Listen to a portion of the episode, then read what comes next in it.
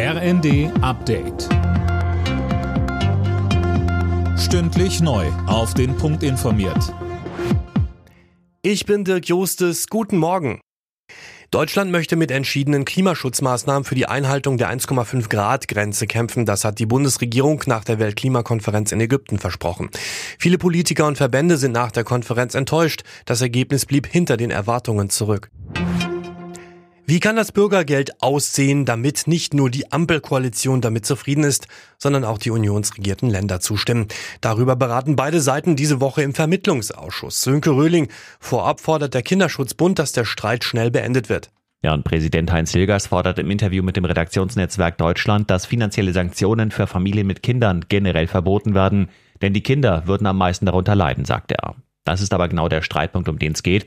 Nach Ansicht der Union sind die geplanten Sanktionen zu schwach und das Schonvermögen, das Bürgergeldempfänger behalten dürfen, zu groß. CDU-Vize Linnemann fordert deshalb grundlegende Änderungen an den Plänen, sonst sagt er, werde es keine Einigung geben. Die ersten beiden LNG-Terminals in Deutschland werden offenbar deutlich teurer als geplant. Nach übereinstimmenden Berichten haben sich die Kosten mehr als verdoppelt auf gut 6,5 Milliarden Euro. Mit den Flüssiggasterminals will Deutschland unabhängiger von russischem Gas werden. Bundesaußenministerin Baerbock reist heute nach Paris. Dort wird sie mit ihrer französischen Amtskollegin an einer Geberkonferenz für Moldau teilnehmen. Zuvor besuchen beide Ministerinnen am Vormittag eine deutsch-französische Schulklasse.